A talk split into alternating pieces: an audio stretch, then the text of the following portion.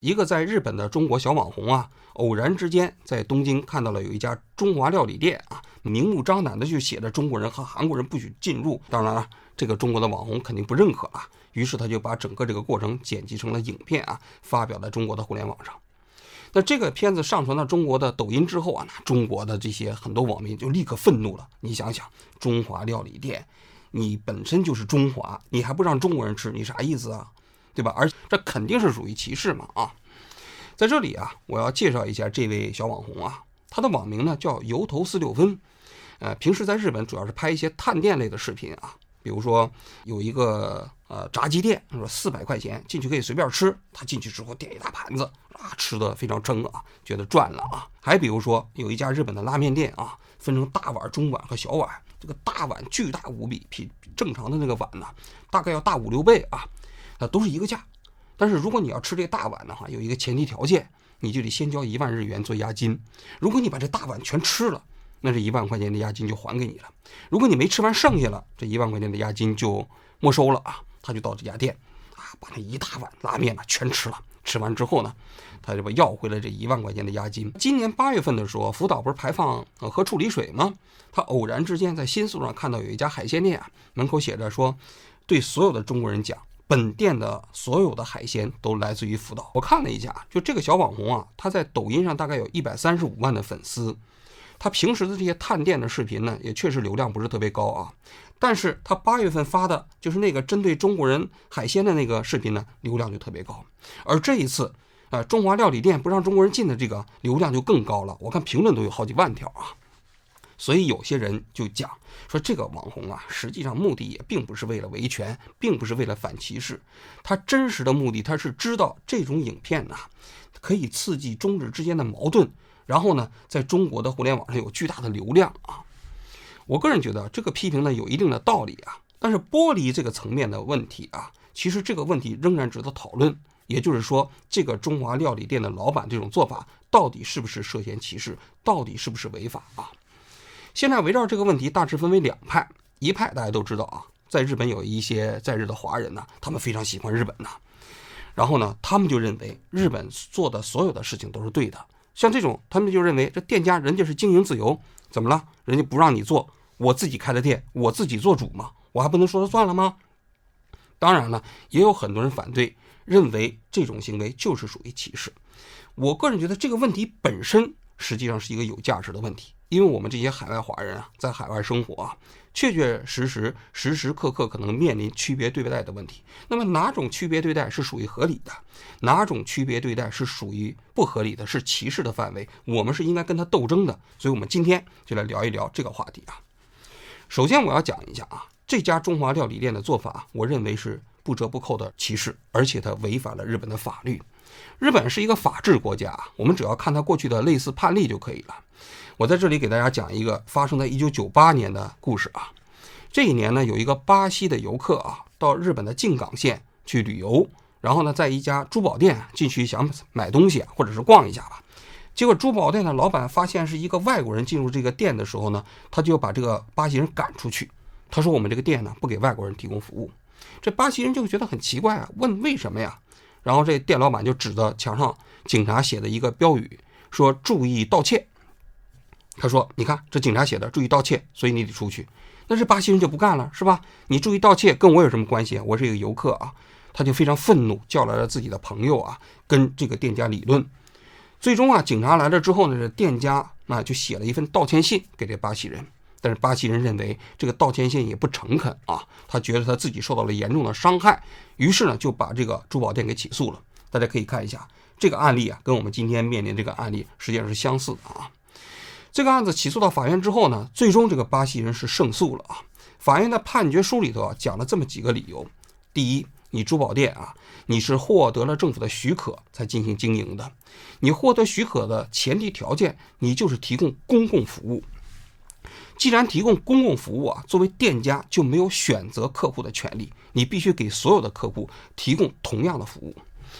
法院的判决书里头说啊，他说只有那种会员制的企业啊，也就是说你所有的会那个服务对象都必须进行甄别的，你店家才有权利选择客户，而且这个权利也不是说随意的。所以对于珠宝店来说，你没有权利挑选客户，这是第一点。第二点，他说警察在墙上写的那个注意盗窃，那不是提示给客户的，那是提示给店家的，根本你不能用这个理由来拒绝给外国人提供服务。第三点，由于你用这种所谓警察写的标语啊，注意盗窃啊，拒绝给这个巴西人提供服务啊。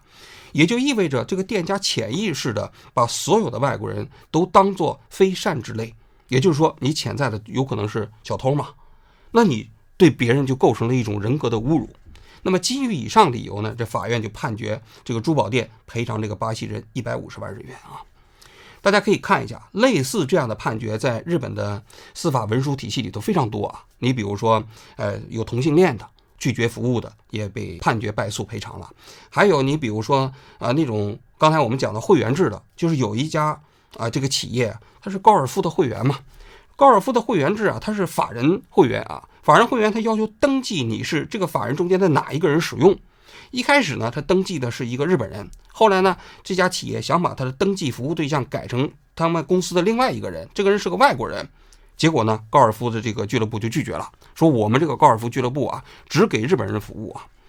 结果呢，人家会员就不干了，就把这家高尔夫的俱乐部告上了法庭。最后，这个高尔夫俱乐部也败诉了啊。类似的案子非常非常多啊，所以我看这些司法判例的时候，我有个感受啊，就日本这个国家呢，它的司法体系基本上都已经文明化了，对这个平等保护啊、反对歧视的这个法律呢，也相对来说比较完备啊。啊，所以呢，实际上类似这种现象，你可以看到法律规定是非常清晰的。就中华料理店这种行为的话啊，如果要是发生诉讼的话，我相信这个老板一定败诉。但说回到我们今天这个案例啊，我觉得啊，其实这个所谓的中国小网红啊，他确确实实有这样的一个因素，就是他可能并不是想反对歧视，他就是用这种方式来博流量。因为如果我们要反对歧视的话，有更好的方式。就他这个做完这些视频之后，陆续还有几个中国的这个小网红也到这家饭店啊。我就观察这些网红啊，有个共同的特点，他们进入到这家饭店之后啊，他们基本上是试图制造冲突，就是那个现场啊，让那个日本的老板呢发火，然后呢双方说的那个言语本身呢也非常不客气啊，比如说教这个日本人如何做人呐等等啊这种话啊。那么这种方式啊，实际上是非常不利于沟通的啊。然后，因为我的感觉，他们拍这个视频就是觉得有了冲突之后，他才有流流量嘛。所以在我看来啊，虽然说这个日本的商家他本身这个行为是歧视，但是中国这些网红的做法呢，其实并不能很好的维护中国人在日本的权利。相反呢，其实这种所谓的制造矛盾的方式啊，反而会激起一种不太好的社会观感。那么面对这种情况下，到底怎样一种维权方式才是更好的？方式呢？我在这里给大家讲另外一个故事啊，就是一九九九年的时候呢，在北海道发生过一个诉讼啊。这个诉讼很有意思啊，就是当年啊，北海道小樽这个城市呢，有很多呃大街上洗澡的地方嘛，因为日本人非常喜欢洗澡嘛。但这个小樽这个城市呢，由于是个海港，所以经常有国外的水手到这里头下船啊。这个水手中间呢，也经常就会有俄罗斯籍的水手到这里头来。然后他们到这些洗澡堂子去洗澡的时候呢，第一，他们有的时候就经常穿鞋就进去了；第二呢，很多人喝了酒啊进去在洗澡啊，然后呢就引起了很多日本客户的不满，所以呢就有一段时期，小樽的所有的这些温泉也好啊，洗澡的地方也好，就共同在外面贴出来说，我们这些洗澡的地方只给日本人提供服务，不给外国人提供服务。那么在一九九九年的时候呢，有一天呢，就有一个德国人和一个美国人呢。他们想到一个叫汤之花的洗澡店啊去洗澡，结果他们到了那个地方之后呢，人家店家就拒绝了，说你们是外国人，我们不接受。这两个人就走了啊。中间这个美国人呢有点来头，他的名字叫阿里多啊，他是一个犹太人，然后后来呢他被一个日本人的收养了啊啊，他在一九九六年在日本就拿到了永居。他虽然拿到了日本的永居啊，呃会讲日语，但是你看他也进不去这家这个洗澡店啊。到两千年的时候呢。这个人呢，他就加入了日籍，然后呢，他呢就加入日籍之后，他又跟那个德国的哥们儿又联联系了另外一个哥们儿呢，又去这家洗澡店，结果呢，洗澡店呢就还是不让他进，他就跟那洗澡店说：“他说你看，我现在也是日本人了，我是日籍了，那你应该让我进了吧？”结果这家洗澡店说：“不行，你虽然说是日籍，但你看起来不是日本人呢，你看你看起来就是白人，那怎么能进呢？还是不让他进。”他先后两次去啊都没成功。这个阿里多呢，实际上还是有一点人权活动的那个经历啊。他在日本教英文嘛，于是他就在两千年的时候呢，把这家洗澡店给告上了法庭。当然，在起诉之前，他还是做了一些准备啊。他先是向小樽市啊投诉，他是说你小樽市政府啊，你有义务啊制止这种呃洗澡店的歧视性行为啊。然后呢，他们还发动一些在小樽的这些外国人呢，到日本的小樽市门前去请愿。同时，们还动员了德国驻日本的大使馆啊，给小樽市呢发了照会，就是说，你看这些外国人在日本不应该受到区别对待嘛。那么小樽市呢，还组织了这个外国人啊和这个洗澡业的人共同搞的这种研讨会吧、沟通会吧。但是呢，小樽并没有直接制止这个这些店里头啊这个标语啊，他只是动员这些店啊，你们应该还是向所有的外国人提供服务啊。后来，在这个动员的情况下呢，小樽市的这些呃洗澡店呢，就陆陆续续都取消了这个规定，只有他们去的这家汤之花就一直没有取消，坚持拒绝向外国人提供服务。所以在这种情况下，在二零零一年的时候呢，他们就把这个汤之花这家洗澡店还有小樽市啊这两个单位共同告上了法庭，索赔呢是六百万日元啊。他们认为汤之花的洗澡店呢拒绝给外国人提供服务，就给他们造成了呃这种精神上的损害。哎，所以他们要求索赔嘛。这个官司啊，在一审的时候，最后呢就判这个汤之花这家店就败诉了。他的理由呢也跟前面差不多啊。他的理由我仔细看了一下他的判决书，他说啊，原告认为啊，就是不让他们去店里头去洗澡啊，违反了呃日本国的宪法。日本国的宪法里头规定，不能因为种族、信仰、性别等等吧、年龄啊这些因素啊，呃而被歧视啊。然后还包括国际人权公约，因为日本呢是签约国，你签约国的话，你就应该承担义务吗？但是法院在判决书里头，我看了一下啊，他认为啊，日本宪法不应该在这里头被引用，因为宪法实际上约定的是公民跟公权力之间的关系，也就是说日本政府之间的关系。但是你现在这个阿里多啊，你跟这个汤之花这洗澡店之间的关系不适用于日本的宪法，但是呢？这个法院就说了，引用日本的民法第一条和第九十条啊，其实这个店家的行为也是不合适，因为他这里头讲到了，他这个民法里头啊，就是你不能滥用权力，你必须符合公共福祉的原则，这日本民法的第一条啊。然后呢，呃，日本民法的第九十条也规定啊，就是说，如果你违反公共利益的这样的规定或者法律是无效的。那么法院就基于这两条私权的这个调整的民法的条款呢，最后判汤之花这家这个洗澡店败诉了。败诉的结果呢，就是给每一个原告都赔偿了一百万日元啊，一共是三百万日元，而且还按照那个利息年化百分之五进行赔偿了。那么我为什么要讲这个例子呢？我个人觉得啊，这个美国人呢。也包括这个德国人呢，在面对这些歧视所采用的方式，大家可以看到了吗？他其实就比中国这些网红要合适的多，因为中国的网红不过是发了一条影片，然后这影片在拍摄过程中还给人有意制造冲突的嫌疑。但是呢，你大家可以看一下，这个德国人和美国人呢，就是通过日本的法律啊，一次又一次的打官司。他们这个案子啊，在北海道打完了之后，又打到了这个。好像是一个中级法院啊，打完中级法院之后，最后双方又上诉到日本最高法院，最终的终审判决已经是二零零五年了。整个诉讼啊，大概持续了四年的时间。但是正是在他们的这种争取之下呢，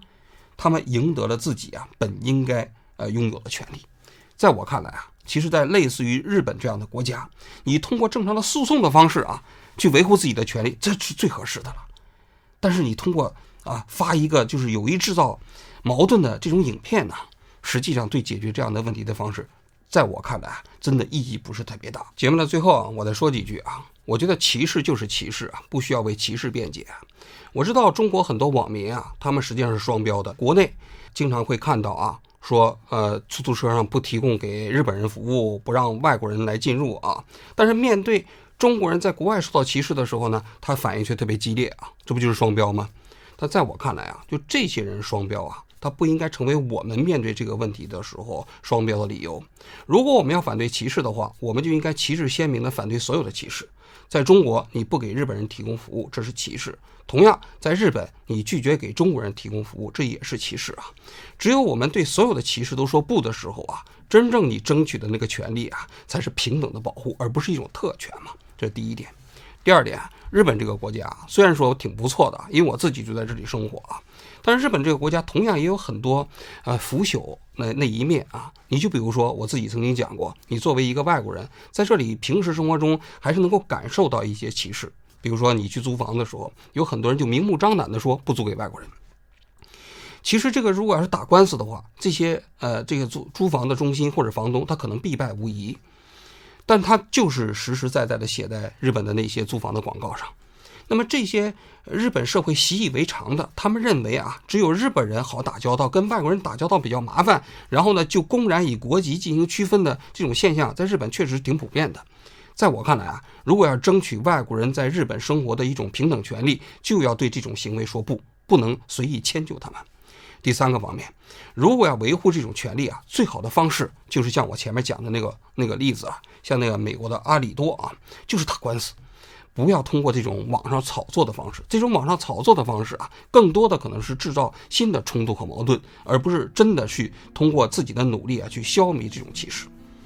我今天最后节目我也在讲啊。我也许啊，过几天啊，没准我们就真的以我们自己的名义啊，把这家中华料理院的老板给起诉了。因为在我看来，他这种行为就是违反日本的法律。我也希望能够通过这种方式啊，给所有的在日本的华人呢，树立一个典范。我们通过正常的法律的方式啊，来维护自己的权利。好，我今天就讲到这里，谢谢大家。